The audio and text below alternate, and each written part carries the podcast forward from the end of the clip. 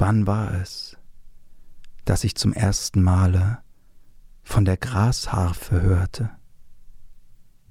Lange vor jenem Herbst, als wir im Paternosterbaum lebten, also in einem früheren Herbst. Und es war natürlich Dolly, die mir davon erzählte. Niemand sonst hätte diesen Namen finden können. Die Grasharfe.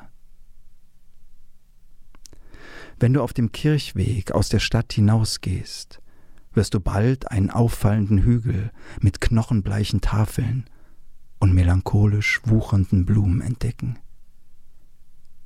Das ist der Friedhof der Baptisten. Unsere Leute, die Talbows, die Fenwicks, sind dort begraben.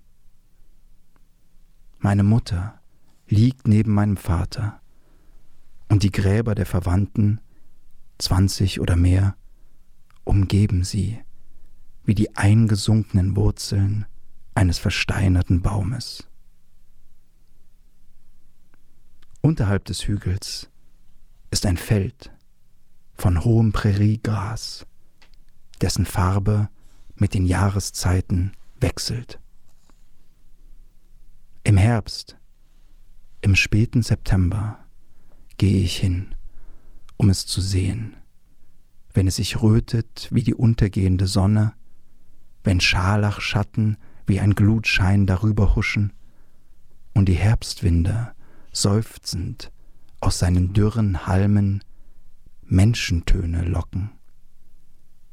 Eine Harfe von Stimmen. Jenseits des Feldes beginnt die Düsternis der Flusswälder. Es muss an solch einem Septembertag gewesen sein, als wir in den Wäldern Wurzeln sammelten, dass Dolly sagte, Hörst du? Das ist die Grasharfe, die immer eine Geschichte erzählt. Sie weiß die Geschichten aller Leute dort vom Hügel, aller, die jemals lebten. Und wenn wir tot sind, wird sie auch die unsere erzählen. Das war der Beginn des Romans Die Grasharfe von Truman Capote, gelesen vom Hüter des Paternosterbaums, Reverend Ralf Schönfelder. Vielen Dank. Bei mir ist wie immer der Stammgast beim Katerfrühstück bei Tiffany's, Mario Osterland. Das hatte ich dir im Vertrauen gesagt. Ihr hört Blaubert und Ginster, eine Stunde Literatur im OKJ mit Ralf Schönfelder und Mario Osterland und wir reden über die Grasharfe von Truman Capote. So ist es. Wir bleiben noch ein wenig in den Südstaaten der USA, wie schon in der letzten Sendung, als wir über Carsten McCullers und ihre Ballade vom traurigen Café gesprochen haben. Und das hat natürlich seinen Grund, warum wir das machen, denn wir sind gerade so ein bisschen in einen Bereich der Literatur vorgedrungen, der Ralf sehr am Herzen liegt, der mich auch schon eine ganze Weile interessiert und auf der langen To-Do-Liste unserer Sendung stehen eine Menge Südstaaten-Autoren. Wir haben uns fürs Erste für diese beiden entschieden. Carson McCullers, wie gesagt, in der letzten Sendung ist auch auf all unseren Plattformen zum Nachhören natürlich immer noch vorhanden. Heute geht es weiter. Wir wechseln quasi den Bundesstaat. Wir waren bei Carson McCullers in Georgia. Jetzt geht es nach Alabama, nach wenn Alabama, ich das richtig genau, verstanden ja. habe. Wo Truman Capote auch einen größeren Teil seiner Kindheit verbracht hat. Und die beiden Bücher verbindet nicht nur, dass sie beide zur Südstaatenliteratur gehören. Wir können vielleicht auch nachher nochmal drüber sprechen, ob sie zum Southern Gothic gehören. Also bei der Grasharfe wäre ich mir da nicht so sicher zumindest. Mhm.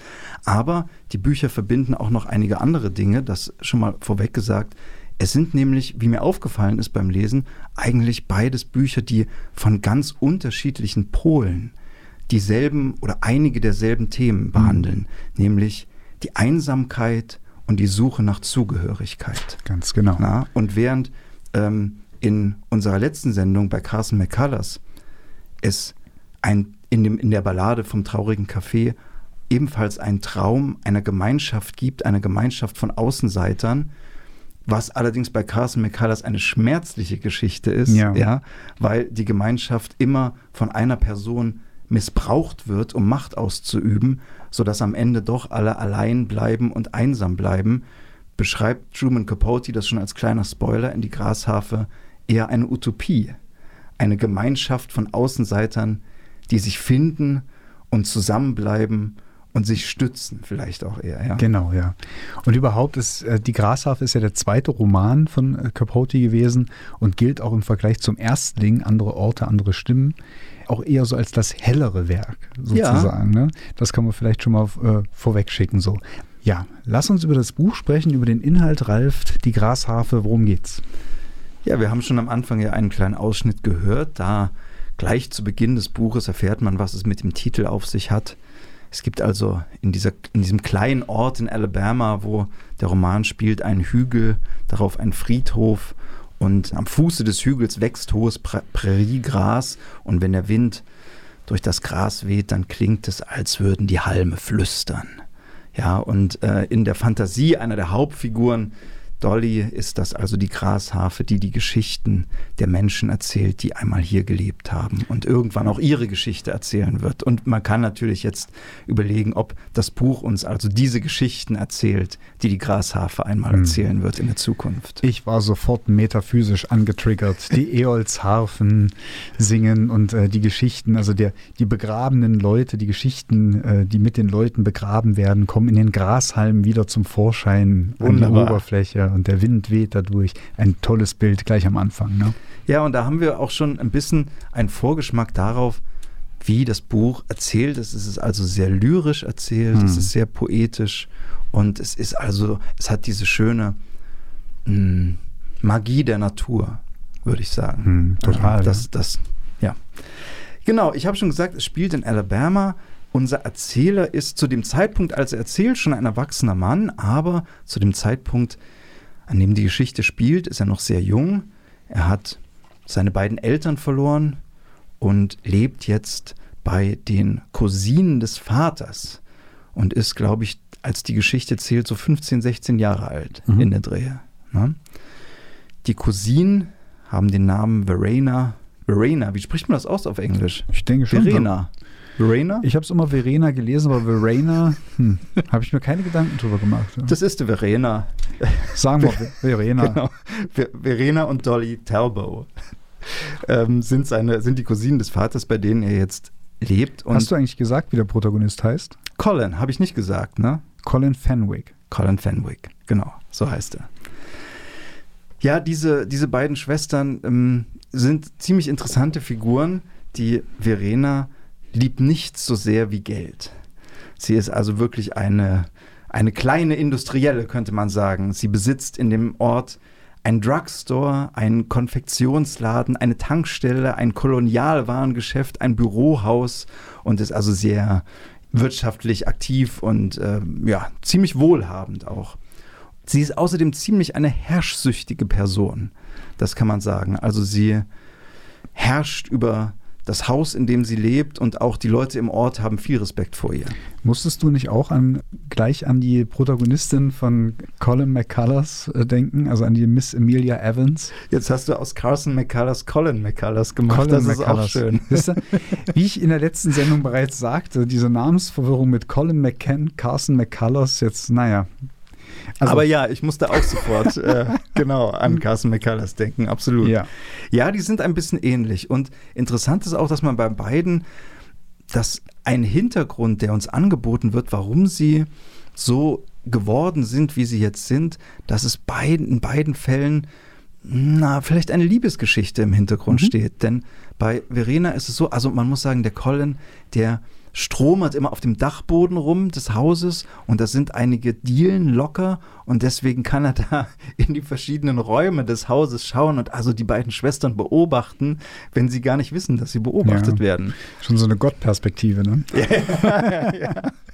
Richtig, ne? Und einmal oder mehrmals beobachtet er eben, dass die Verena äh, nicht über ihren Geschäftsbüchern sitzt, sondern alte Fotografien betrachtet. Mhm. Und zwar Fotografien von einem von einer jungen Frau, mit der sie mal befreundet war. Und es wird zwar nicht ausgesprochen in dem Buch, aber an, deutlich angedeutet. Es liegt nahe, ja. dass sie verliebt in, hm. diese, äh, in dieses Mädchen war. Laura Murphy heißt die, die dann äh, einen Mann geheiratet hat und zum Grand Canyon mit ihm verschwunden ist und also aus dem Leben von Verena verschwunden ist. Und dann schaut sie sich diese Bilder an und schluchzt nachts. Hm. Ja. Das ist die eine Schwester. Und dann genau. natürlich, wie das so ist bei Schwestern, die andere ist natürlich ein krasses Gegenteil. Ja, Dolly Talbot, ganz genau. Äh, die ist mehr so ein bisschen der Typ Wildfang, könnte man sagen. Sie hat ein sehr enges Verhältnis. Ich hole vielleicht die, die dritte Person gleich mit ins Boot. Sie hat ein sehr enges Verhältnis zu der Haushälterin Catherine Creek, eine dunkelhäutige Indianerin. Zumindest behauptet sie von sich, sie wäre halb indianisch, aber sie wird eigentlich so als dunkelhäutige wahrgenommen von der ja, Dorfgemeinschaft. Also die, das, das, Dorf ist sich sicher, dass sie äh, also Afroamerikanerin ist. Genau. Ja. Und diese Dolly Talbot hat also zu der Afroamerikanerin Catherine Creek ein sehr enges Verhältnis. Äh, die beiden kann man jetzt so salopp sagen, hängen sehr viel miteinander rum, während diese Verena eigentlich kein gutes Verhältnis zu dieser Catherine hat, beruht auch auf Gegenseitigkeit. Catherine nennt äh, diese Verena nur die da oder jene. Ja, so. richtig. Und die Dolly Talbot, ja, die ist halt ein bisschen, sie hat nicht den Geschäftssinn ihrer Schwester. Sie ist eher so der Wildfang, sie ist auch sehr naturverbunden, sie äh, ist im Dorf als eine ganz normale Person relativ, sehr freundlich, sehr angesehen und ihr, ich will nicht sagen ihr Lebensinhalt, aber eines ihrer Hobbys oder eines ihrer Tätigkeiten besteht darin, dass sie so ein paar Mal im Jahr mit dieser Catherine, deswegen habe ich sie ins Boot geholt, so eine Art Medizin zusammenbraut. Eine Tropfenkur. Eine Tropfenkur, ein Elixier, das gewonnen wird aus so verschiedenen Wildkräutern, die zusammengesammelt werden und in Fläschchen abgefüllt an so einen kleinen, loyalen Kundenstamm verkauft werden. Man könnte jetzt schon sagen, ah, ähnlich wie die Schwester, geschäftstüchtig. Aber nein, äh, so läuft das eben nicht ab. Das ist tatsächlich mehr so ein, eine Art Hobby, einerseits auch ein Interesse an der Natur und an den Wirkstoffen der Natur, andererseits einfach ein Service an einen gewissen kleinen loyalen Kreis sozusagen. Ja, was ist drin in der Tropfenkur? Was hat es damit auf sich? Äh, fragt diese Verena mal. Die Dolly rückt nicht raus mit der Sprache. Das ist eine ganz interessante Sache. Was man auch als Leser, also auch als Leser äh, erfährt man dementsprechend relativ wenig. Was man aber erfährt, ist, wie sie ans Rezept gekommen ist. Und das ist eine ganz interessante Geschichte.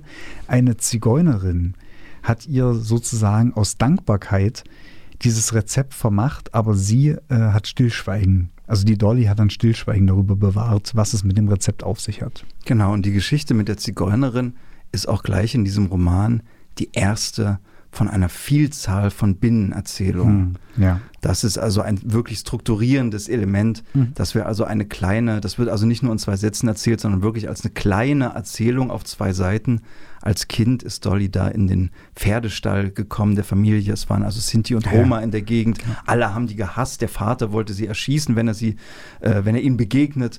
Und dann sind da also zwei ältere Frauen mit einer jungen Frau in dem Pferdestall. Die Junge entbindet gerade ein Kind und Dolly hilft ihnen dabei und bekommt als Dank dieses Rezept mitgeteilt. Ja, genau. Und Dolly ist auch gerade zu Beginn des Romans auch eine auch irgendwie eine eins, also vielleicht nicht unbedingt eine einsame Figur, aber jemand, der doch deren Welt auch, deren soziale Welt sehr klein ist. Hm. Sie ist eigentlich nur mit Catherine befreundet und sie wird am Anfang mal sehr schön charakterisiert mit dem Satz, sie gehörte zu jenen Menschen, die sich selbst in einen Gegenstand im Zimmer, in einen Schatten im Winkel verwandeln können und deren Vorhandensein dann eine köstliche Entdeckung ist. Also jemand, mhm. und das ist ja auch dann, ohne vorzugreifen, auch die Wendung, die sie später durchmacht, sie ist am Anfang jemand, der eigentlich sehr blass ist. Das stimmt, genau. Und deswegen war es jetzt eigentlich nicht ganz korrekt, was ich gesagt habe, dass sie sozusagen in der Dorfgemeinschaft integriert ist oder eher, oder eher angesehen ist oder so.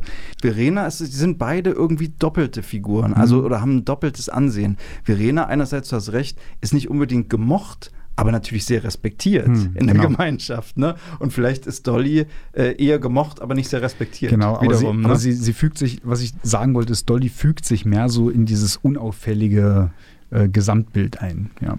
Ja, und die Catherine, vielleicht auch da noch eine kleine Ergänzung. Das ist auch eine sehr schöne Figur, die mir großen Spaß bereitet hat.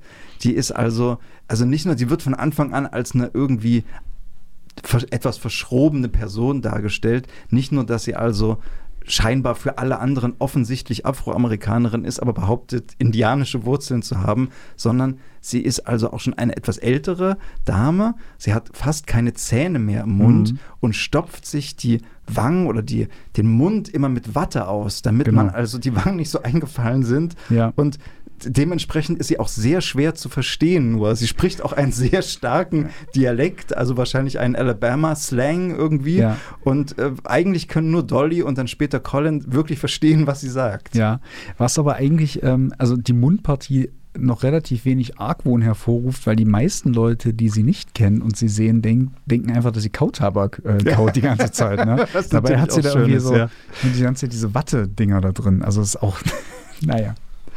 Genau, und du hast schon angedeutet, diese Tropfenkur, die Dolly herstellt, die wird dann so ein so ein Streitpunkt zwischen wird, den beiden Schwestern. Die wird ein Knackpunkt, genau. Also, weil du gerade sagtest, die Catherine ist eine ältere Dame überhaupt, ne? Also die Verena, die Dolly, die Catherine, alle so um die 60, ja, so, richtig. dass wir uns da ähm, und alle irgendwie alleinstehend und noch mit der Liebe noch nicht zufrieden geworden. Und dann ist es aber so, dass die Ver Verena Talbot die über alten Bildern schluchzt, doch so etwas wie einen Kompagnon oder vielleicht sogar Liebe findet, denn sie reist immer mal so ein wenig rum, macht so Einkaufstouren, auch teilweise für, ihr, für ihre Geschäfte. Und die weiteste Reise, die sie unternimmt, führt sie eines Tages nach Chicago. Ja, in die große Stadt. Da ist das große Geld in der großen Stadt. Und als sie wiederkommt, hat sie jemanden im Schlepptau, nämlich Dr. Morris Ritz. Dieser Typ kommt allen eigentlich in Alabama gleich suspekt vor. Keiner weiß so richtig, was es ist, aber er kommt ihnen nicht, Obacht, ganz koscher vor. ja, das ist natürlich am das Anfang, das, man könnte auch am Anfang denken, naja, vielleicht ist es auch einfach, weil er aus Chicago kommt. ja, aber, aber es spielt sehr schnell eine Rolle, dass er Jude ist. Genau. The Forks in Alabama haben da ein bisschen, ja, Vorbehalte, vorsichtig genau. gesagt, ja. Und also Verena Talbo hat diesen Morris Ritz äh, quasi im Gepäck und einerseits natürlich, weil er ein guter Geschäftsmann ist und sie natürlich wittert, dass er ihr, ihr behilflich sein könnte oder überhaupt hilfreich sein könnte, ihr Geschäft im Süden auszubauen. Und äh, eines Tages wird dann eben auch klar, wo der Hase im Pfeffer liegt, dieses Geschäftsgebaren, diese Geschäftstüchtigkeit, die weitet sich aus oder soll sich ausweiten auf diese Tropfenkur von Dolly und Catherine. Genau, denn, denn Verena hat nämlich einen, die hat das, glaube ich, über Jahre einfach als so eine Spinnerei ihrer Schwester genau. völlig ignoriert. Genau. Und dann passiert aber etwas, womit niemand gerechnet hat. In einem Jahr nehmen Colin, Catherine und Dolly mit dieser Tropfenkur verdienen so viel Geld, ja, ja. dass sie plötzlich einkommensteuerpflichtig werden. Achso, ja, genau. genau, das wichtige Detail. Ja, ja. Und dann ist sozusagen die Schwester, die Verena, sagt plötzlich, Moment mal, dann wird ihr plötzlich klar, mhm. dass man damit ja mhm. wirklich Geld verdienen könnte. Ne? Genau. Und sie bereitet das das ganz geschickt vor. Es gibt nämlich im Ort eine alte leerstehende Konservenfabrik und sie kauft schon mal diese Fabrik. Ja, ja. Ne? Und, und, und jeder fragt sich, was will sie mit dieser Ruine so. Aber das macht sie auch nicht alleine. Sie hat den Morris Ritz schon so dabei, die sondieren das, die schnarchen da rum um diese Ruine, ja. gucken sich das alles an. Und sie sagen Dolly nicht, sondern sie stellen mhm. sie dann vor vollendete Tatsachen. Genau. Denn der Dr. Ritz, der hat nämlich auch schon die Etiketten drucken lassen ja, ja. dafür, dass man also jetzt in Zukunft in dieser Fabrik die Tropfenkur von Dolly industriell herstellen kann, im genau. großen genau. Stil produzieren kann und vermarkten und verkaufen kann. Genau, und Dollys Antwort ist ja ziemlich lapidar, so sie hat ja schon Etiketten. Sie macht sie ja selber, ne? Genau. Ja. Das hat ja auch alle Jahre funktioniert. Also kurz gesagt, äh, Dolly hat kein Interesse daran, diese, diese Tinktur diese, ich sag Tinktur, diese Tropfenkur äh, aus den Händen sich nehmen zu lassen. Einerseits natürlich, weil sie so eine Art ähm, Zigeunerschwur verpflichtet, äh, dieses Rezept geheim halten will. Das ist die eine Sache. Und die andere Sache, und das wird noch ganz wesentlich für den Verlauf der Story, ist, es ist im Grunde, wir haben das erfahren, Dolly ist eine eher blasse Figur. Es ist das Einzige, was sie hat. Es ist mhm. eigentlich so das Einzige, was äh, in dem Ort niemand anderer kann, ist eben diese Tropfenkur herzustellen. Und das will sie sich von ihrer Schwester schlichtweg nicht wegnehmen lassen. Ja, und was hier auch eingeführt wird, ist ein Thema, das in verschiedener Weise immer wieder im Buch durchgespielt wird. Das ist nämlich so die Kollision von Werten, allgemein anerkannten Werten der Gesellschaft und persönlichen Werten. Genau. Na, also Verena und Dr. Ritz, für die ist völlig klar, wenn man also eine Sache noch größer und industriell produziert und noch mehr Geld damit macht, dann ist es doch super. Das ist hm. doch, kann doch nur gut sein. Natürlich. Und für Dolly ist das ganz anders. Sie hat diesen amerikanischen Unternehmer-Virus nicht so in sich, sondern für sie ist es einfach eine schöne Sache, mit der hm. sie auch Menschen helfen kann. Es geht ihr nicht darum, industriell zu werden. Ein genau. idealistisches genau. Unternehmen. Genau. Ja. Also Dolly weigert sich, kurz gesagt. Und dann gibt es einen Streit zwischen den beiden, zwischen den beiden Schwestern. Dolly sagt Verena, dass sie doch in den ganzen Jahren auf alles verzichtet hat, dass sie doch nur diese Tropfenkur hat und ansonsten ihre ganze Anstrengung darauf gerichtet hat, für Verena ein, ein schönes Zuhause zusammen mit Catherine, Catherine herzustellen. Und darauf antwortet dann Verena, du, also sie scheltet sie und sagt, sie ist ja naiv, ist ihr denn nicht klar, dass sie, Verena, sich für die anderen beiden schämt und dass sie deswegen niemanden einlädt und dass also, sie sagt ihr im Grunde, dass also diese Mühe, die sie da ein Leben lang aufgebracht hat, umsonst war. Genau, und dass es jahrzehntelang eigentlich eine Belastung war, mit genau, denen zusammenzuleben. Dass sie nur eine Belastung waren und daraufhin sagt jetzt also Dolly, das ist jetzt sozusagen zu viel und zum ersten Mal wahrscheinlich in ihrem Leben begehrt sie auf. Ja. Und zusammen mit ihrer besten Freundin Catherine und ihrem wahrscheinlich zweitbesten Freund Colin, dem unserem Ich-Erzähler dieser Geschichte, verlassen die beiden das Haus und brechen auf in Richtung der Flusswälder. Denn bei den Flusswäldern, da gibt es eine Stelle, da stehen zwei miteinander verwachsene Paternosterbäume, die verbunden sind durch ein Baumhaus. Und in dieses Haus im Wald ziehen jetzt die beiden Außenseiter und begeben sich sozusagen, die, die beiden nicht, die drei Außenseiter, und begeben sich also außerhalb der Gesellschaft in die Wildnis. Genau. Eigentlich auch ein bisschen planlos, weil es war am Anfang nicht so ganz klar, ob es tatsächlich das Baumhaus überhaupt wird. Denn in, diesem, in dieser Flusslandschaft gibt es auch noch so ein altes Hausboot, äh, das herumliegt. Auch da hat man erstmal sondiert, ob man nicht dieses Hausboot vielleicht aufsuchen könnte. Man hat sich dann aber doch für das Baumhaus entschieden, weil das Hausboot ähm, eigentlich überhaupt nicht mehr so, sagt man bei Hausbooten auch seetauglich ist. Hm, weiß ich gar nicht so genau. Also jedenfalls äh, fürchtet man, dass bei, bei stärkeren Regenfällen dieses ähm, Hausboot abgetrieben werden könnte. Darum fällt die Wahl dann auf das Baumhaus, das übrigens sogar über eine Treppe verfügt. Das fand ich sehr ja. beeindruckend. Also das ist Luxuriös. hat schon fast was von Baumvilla. Ne? ja, auf jeden genau. Fall. Und auf gewisse Weise ist das Baumhaus auch ein Boot beziehungsweise ein Schiff. Da will ich mal eine kleine Stelle vorlesen. Es gibt nämlich also gerade die erste Hälfte des Buches ist voller sehr, sehr schöner lyrischer Beschreibung. Und hier wird also gesagt, dass Dolly das Baumhaus folgendermaßen sieht. Es war ein Schiff und wenn man darin saß, konnte man die wolkengesäumten Gestade aller Träume entlang segeln. Mhm. Das ist das Baumhaus. Ne? Da muss man nicht noch auf ein, auf ein Boot gehen, wenn man mhm. das, man hätte das schon als Schiff hat. Man hätte das Buch vielleicht auch nicht Grasharfe nennen sollen, sondern die Traumarche. Hm. Naja, ein bisschen kitschig da. naja. naja, naja. Was soll's.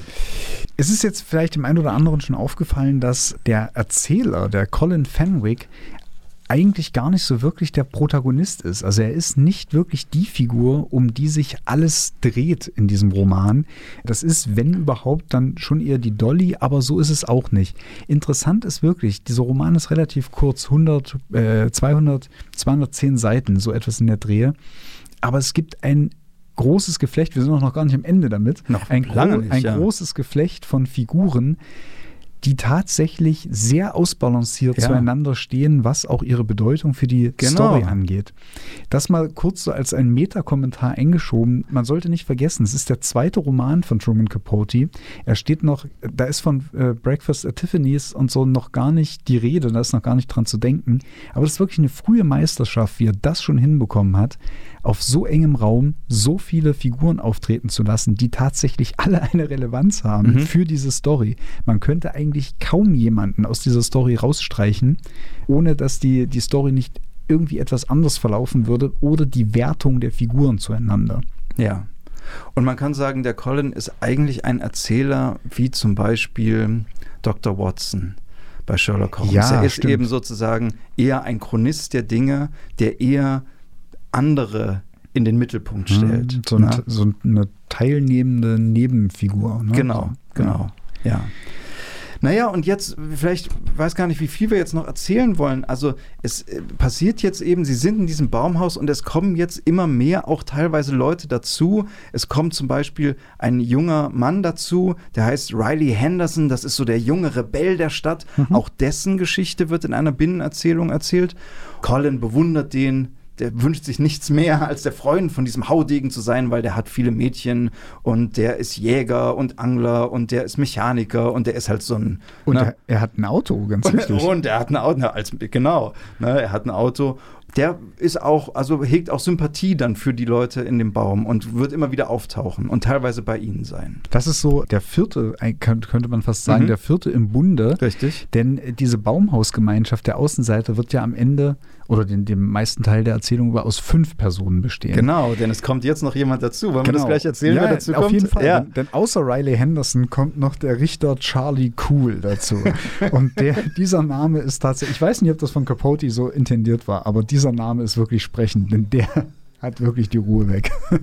Richtig, er kommt eigentlich als Teil eines Gefolges, ähm, das geschickt wird, wahrscheinlich von Verena, um diese Baumgemeinschaft aufzulösen. Also genau. es stapfen da eines Morgens an der Sheriff, diese Richter, äh, der Reverend der Stadt und noch ein paar Moralwächter, würde genau. ich mal sagen. Ne? Ja. Und da gibt es also eine Konfrontation und die machen ihn also, wollen ihn klar machen, dass sich das nicht geziemt, dass sie da im Wald in einem Baumhaus leben. Ja. Na, und dass sie gefälligst zurück zu ihrer Schwester gehen sollen und äh, ein gottesfürchtiges Leben ja, führen. Aber es ist die Schwester Verena, die da spricht, ne? Denn die ja. hat diesen, dieser Sheriff, den du erwähnt hast, der natürlich bei so einem Tross immer vorne vorangehen muss das ist ein ganz junger Sheriff, der kaum eingesetzt ist und noch sehr unerfahren. Und der steht eigentlich total unter der Fuchtel von dieser Verena Talbot, weswegen diese Unternehmerin Verena eigentlich das heimliche Gesetz ist in, diesem, so ist in dieser es. Kleinstadt. So ne? ist es, ja. ja. Und weil ich gerade das gottesfürchtige Leben erwähnt habe, das muss ich noch sagen, dass also diese Moralwächterdame, die da mit ist, ich weiß gar nicht jetzt genau, in welchem Verhältnis die zu wem steht, die sagt dann also sowas wie, wie kann man sich nur so weit von Gott entfernen, so ein Leben zu führen? Und dann gibt dort Dolly zurück, wunderbar. Sie sagt, überlegen Sie einen Augenblick, Mrs. Buster. Dann werden Sie zugeben, dass wir uns näher bei Gott befinden um einige Meter näher, weil sie also im Baumhaus eben, eben höher am Himmel äh, super, sitzen. Ja. Sehr schön. Ja, und äh, während also dieser Streit da vonstatten geht, schlägt sich der Richter auf die Seite der Baumhausbewohner. Genau. Na, und als dann also der Sheriff irgendwie da hochklettern und sie runterholen will, hält der Richter ihn fest. Das ist eine richtige Slapstick-Szene ja. plötzlich. Der Richter hält ihn fest, dann kommt Dolly und gießt Limonade über den, über den äh, Sheriff und er fällt runter und ich glaube, er fällt fällt auch noch auf den Reverend und alle äh, tun sich irgendwie weh und die Gesellschaft muss abziehen. Nur der Richter bleibt und wird ja. also einer der weiteren Bewohner des Baumhauses. Ja, genau. Da gibt es dann noch eine weitere, da entspinnt sich noch eine weitere äh, Neben- und Binnenerzählung über eine Beule am Kopf der Frau vom Reverend. Das lassen wir jetzt mal aus. Wir haben ja auch nicht unendlich äh, Sendezeit. Aber das ist wirklich, äh, es entspinnen sich jede Menge kleine Erzählungen, die es alle wert wären, noch nachzuerzählen. Aber wir wollen auch ja. diesmal nicht so viel spoilern. Ihr genau, genau. sollt es auch alle noch lesen. Das ist wirklich ein sehr lesenswertes äh, Stück Literatur. So, also ich fasse mal ganz kurz zusammen. Wir haben jetzt also auf dem Baum Catherine Creek, Dolly Talbot, den Richter Charlie Cool, Colin Fenwick und Riley Henderson. Das sind die fünf Leute, die so eine Art Außenseitergemeinschaft bilden. Vielleicht noch ganz kurz zum Richter. Der hat ja auch so seine Gründe, ja. äh, warum er sich diesen Außenseitern anschließt. Er ist Witwer und seine Söhne, die in seinem Haus wohnen, haben dieses Haus mit ihren Frauen so nach und nach übernommen, sind unfassbare Spießer und äh, relativ kaltherzig, wollen sich nicht um den alternden Vater kümmern. Und er ist eigentlich so, fühlt sich in seiner eigenen Familie und auch in seinem eigenen Haus vor allen Dingen einfach nicht mehr heimisch. Ja. Fühlt, fühlt sich so ein bisschen verstoßen, ist aber auch eigentlich zu cool, um sich verstoßen zu lassen und sucht tatsächlich aus eigenem Antrieb nach einer Alternative zu seinem Leben. Ne? Das, genau, das ist es. es. Es sitzt nämlich, glaube ich, noch viel tiefer und das ist bei vielen äh, dieser Figuren so und darüber reden sie auch. Wir wollen das nicht alles nacherzählen, aber das ist ein Großteil auch des, des mittleren Teils des Romans. Mhm. Ist, die Figuren unterhalten sich, erzählen sich ihre Geschichten und erzählen sich die schmerzlichen Punkte ihrer mhm. Geschichte. Das ist nämlich das, was der Richter sucht. Das sagt er an einer Stelle. Einen Menschen, dem er alles erzählen kann. Das haben sie nämlich mhm. nicht. Und er sagt das relativ am Anfang hier, als er ankommt, schon mal sehr schön. Da sagt er, manchmal scheint es mir, als ob alle, die ich jemals schuldig gesprochen habe, die eigentliche Schuld auf mich gehäuft hätten. Mhm.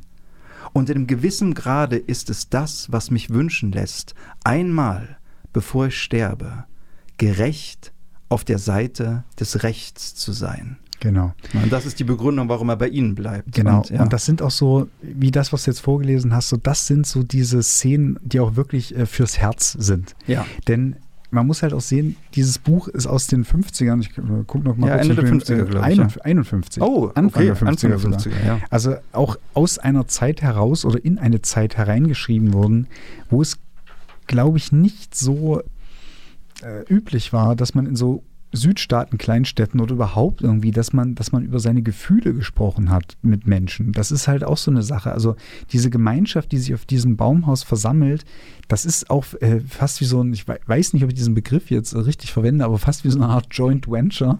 Das, also sie, sie, die kommen so zusammen und erzählen sich nicht nur ihre persönlichen Geschichten und der äh, und den Schmerz, äh, der sie individuell bedrückt, sondern tatsächlich auch, wie sie sich das so vorstellen. Also die, diese Utopie, die du, die du angesprochen mhm. hast, die sie ja qua ihres Außenseitertums auf dem Baum schon, schon bilden oder schon begonnen haben.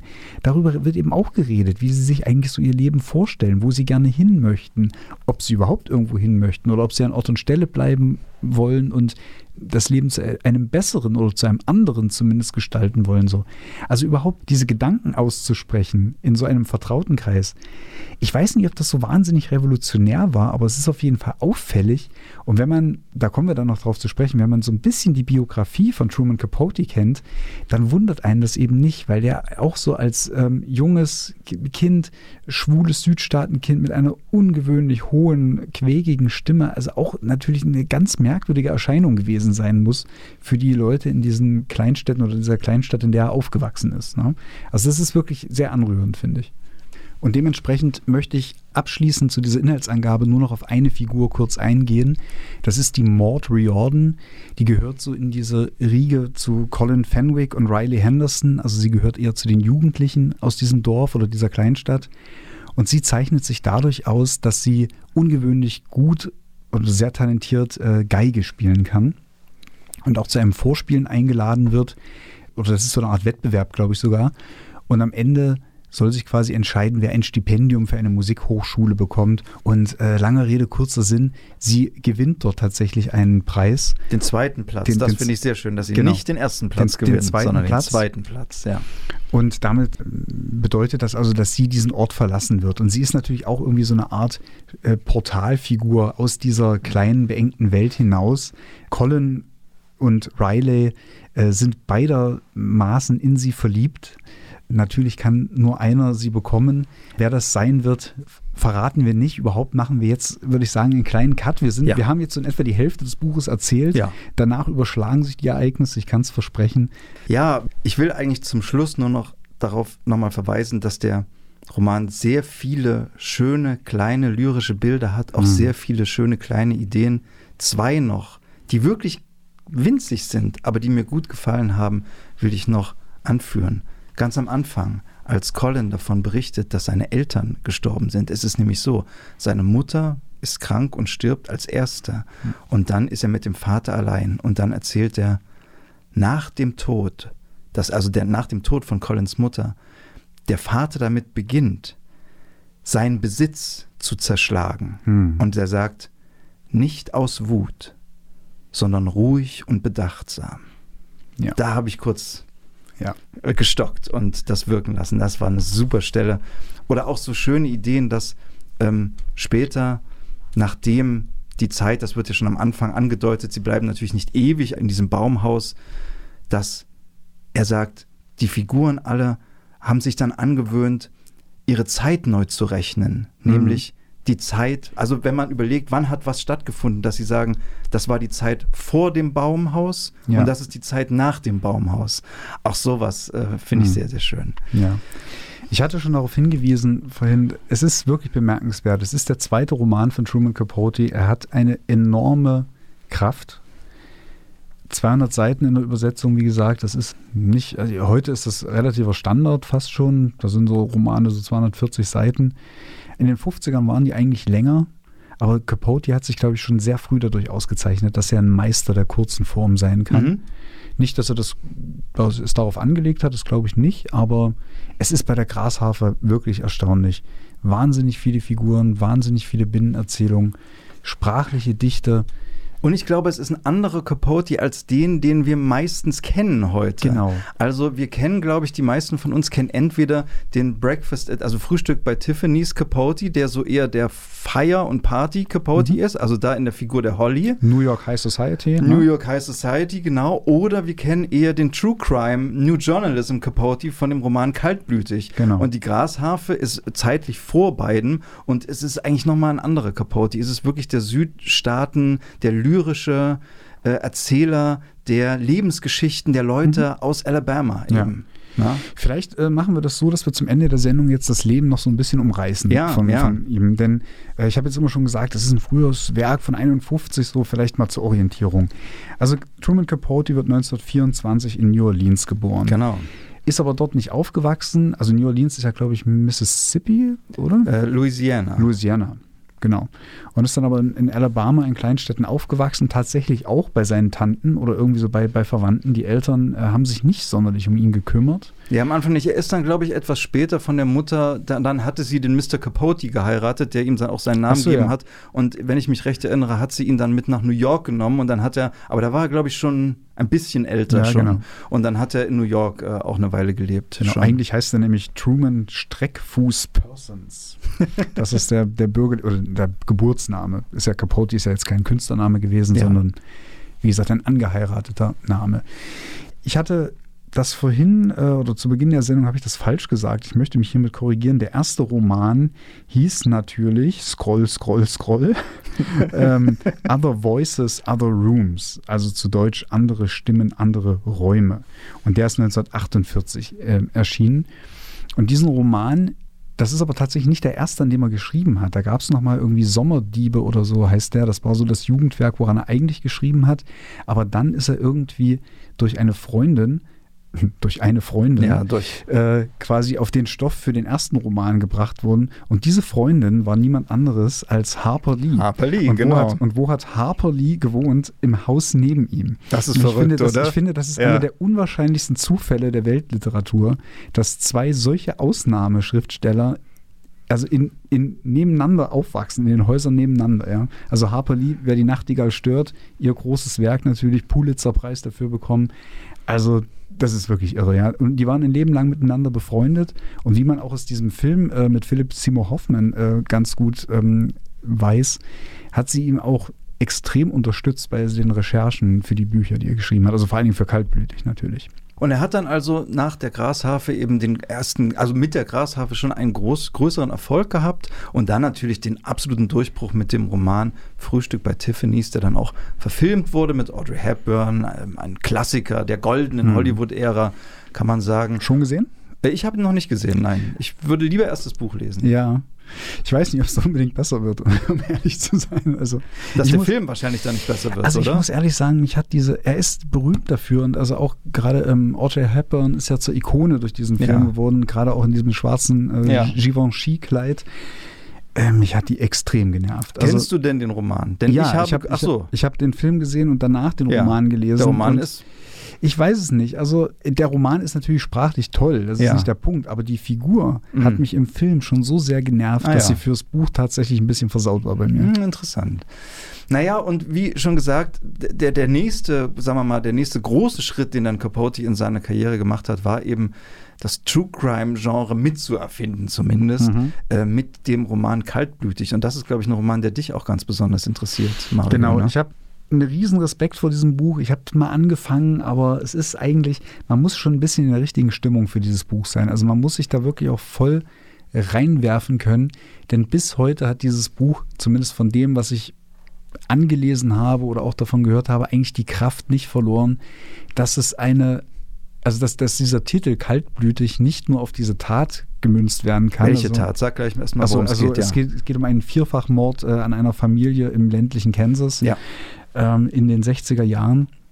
das war einfach so eine von der Außendarstellung her so erschütternde und eben auch sinnlose, völlig unmotivierte Tat, dass Truman Capote, der zufällig durch einen Zeitungsartikel auf, diesen, auf diese Tat aufmerksam geworden ist, dem nachgehen wollte, ursprünglich einen Artikel über diese Morde schreiben wollte und dann gemerkt hat, da steckt viel großes, äh, auch psychologisches Potenzial dahinter und hat sich dann also dazu entschlossen, einen Roman darüber zu schreiben, der eigentlich das Erzählen von, von Non-Fiction völlig revolutioniert hat. Und bis heute ist diese Kraft eben so kaltblütig der Titel auf die Tat gemünzt, einerseits aber auch auf die Art und Weise, wie Capote über diese, über, über diese Vorgänge geschrieben hat. Auch, er hat ja viel mit den Mördern in den Zellen gesprochen, auch den, die Prozesse und so weiter, die Polizeiarbeit begleitet, das geht einem schon wirklich an die Nieren. Also das ist, das ist wirklich krass. Und es ist ähm, ein Riesenpaukenschlag gewesen, als das Buch nach, ich glaube, sechsjähriger, Sechs Jahre, ja. sechsjähriger Arbeit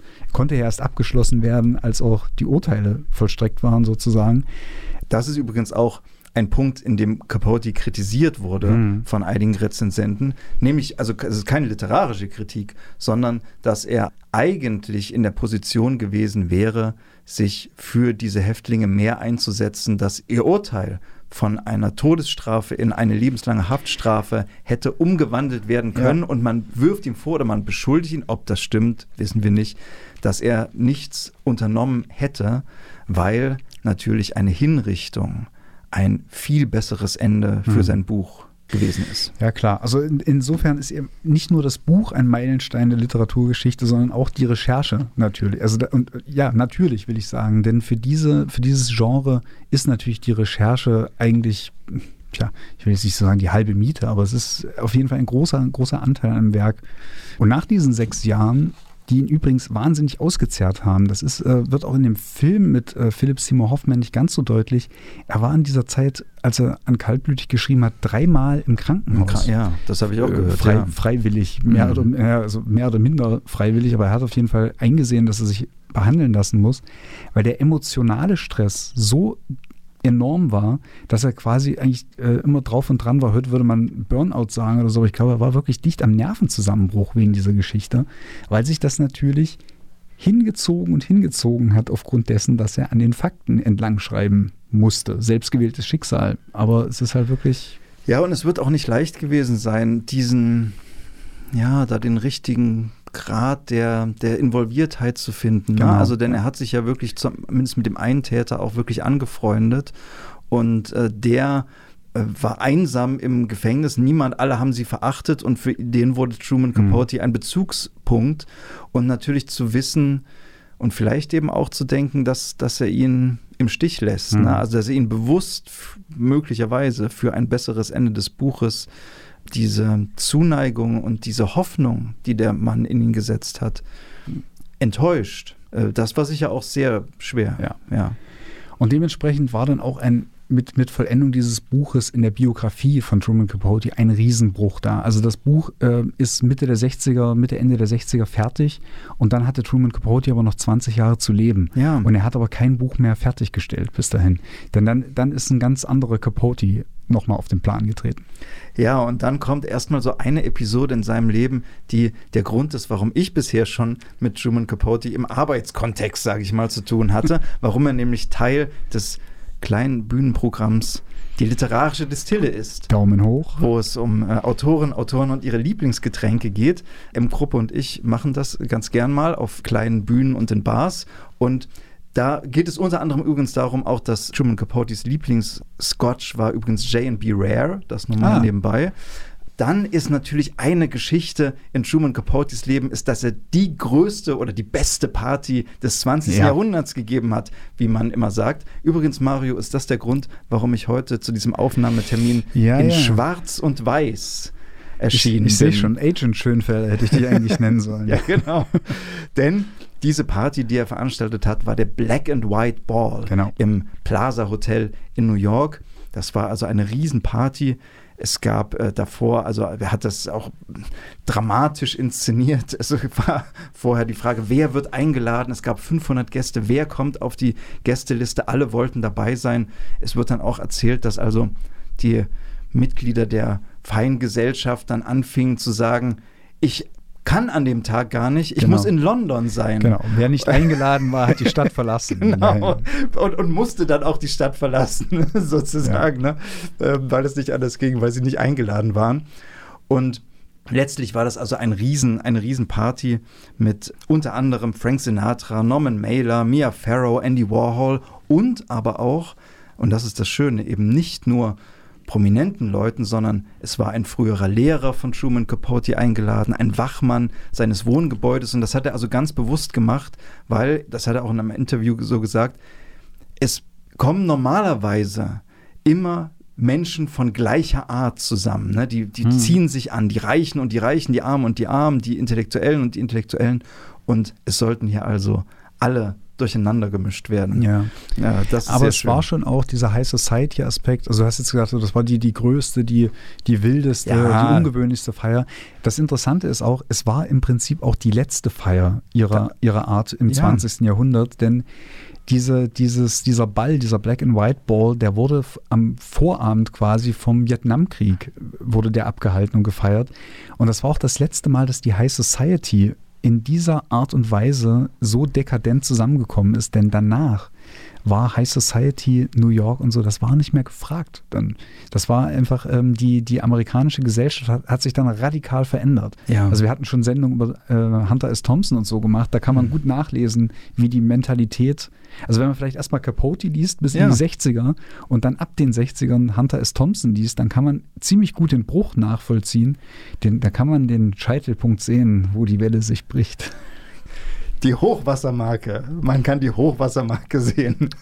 genau, genau, wo die Welle sich bricht und zurückrollt. So ist es. Er hat seine Hausaufgaben gemacht. Ja, ja, und natürlich dieser Verfall, der da eintritt, der, der spiegelt sich auch ein bisschen im Leben von Truman Capote, denn wie du schon sagst, er wird kein Buch mehr zu Ende bringen. Er ist danach immer mehr alkohol- und drogensüchtig. Er wird noch mal ein Buch ankündigen als Opus Magnum, das heißt Erhörte Gebete, wenn mhm. ich mich nicht äh, ja. irre. Und davon werden aber nur einige Kapitel veröffentlicht. Und zwar hat er in diesem Buch intime Geschichten von Freundinnen und Freunden erzählt aus der High Society. Mhm. Wohlhabende Damen und deren zum Beispiel deren Drogenprobleme oder deren Affären. Liebschaften, ja, ja. Genau. Na, und auch, daraufhin wurde er auch, als die ersten Kapitel dieses Buches veröffentlicht wurden im Magazin, wurde er dann geächtet und wirklich ausgeschlossen aus der Gesellschaft ja. und hat auch die letzten Jahre seines Lebens eher einsam verbracht. Genau, er war dann eigentlich persona non grata. Also er hatte noch mal eine kurze Zeit, äh, konnte er noch mal so einen gewissen jüngeren Kreis äh, um sich versammeln, aber da war er eigentlich nicht mehr Protagonist. Also er war dann so im äh, Studio 54 war dann eigentlich eher so wie so eine Art lebende Legende oder so ein Mythos seiner selbst so da. Aber da hatten dann längst Andy Warhol und solche Leute das, das Sagen übernommen und, und das Kommando übernommen. Also hat den Kreis quasi nicht um sich versammelt, sondern hatte da Anschluss nochmal so ein wenig. Und es gibt so eine Fotografie, ganz bekannt, wie er da tanzt in diesem Studio äh, 54.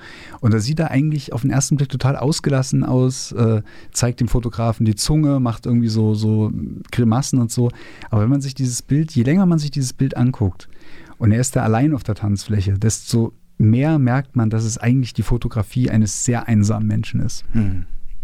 Wer sich noch ein bisschen mehr für diesen sozialen Status und diesen Society-Status Truman, äh, von Truman Capote interessiert, dem kann ich die Dokumentation Truman Capote Enfant Terrible oder so ähnlich heißt die, die gibt es äh, online, YouTube oder ähnliche Kanäle, äh, kann ich da empfehlen. Da wird das ganz gut aufgeschlüsselt, wie auch dieser Bruch mit dieser High Society anhand dieses Buches zustande gekommen ist. Ja, mein Lieber, und damit sind wir auch schon am Ende unserer Sendung angekommen. Und zum Abschluss habe ich jetzt noch einen Song dabei von meinem liebsten Outsider-Musiker. Denn Truman Capote ist ein Autor, der eigentlich in allen seinen Büchern, auch in Kaltblütig, auch in Frühstück bei Tiffany's, immer von gesellschaftlichen Außenseitern geschrieben hat und natürlich auch selber einer war. Das Lied heißt True Love will find you in the end. Was übrigens unseren Figuren in der Grashafe, glaube ich, ganz gut gefallen mhm, würde als, als Thema. Es ist im Original von dem wunderbaren Daniel Johnston. Und wir hören hier ein Cover von Bailey Williams und damit tschüss, bis zum nächsten Mal. Ciao.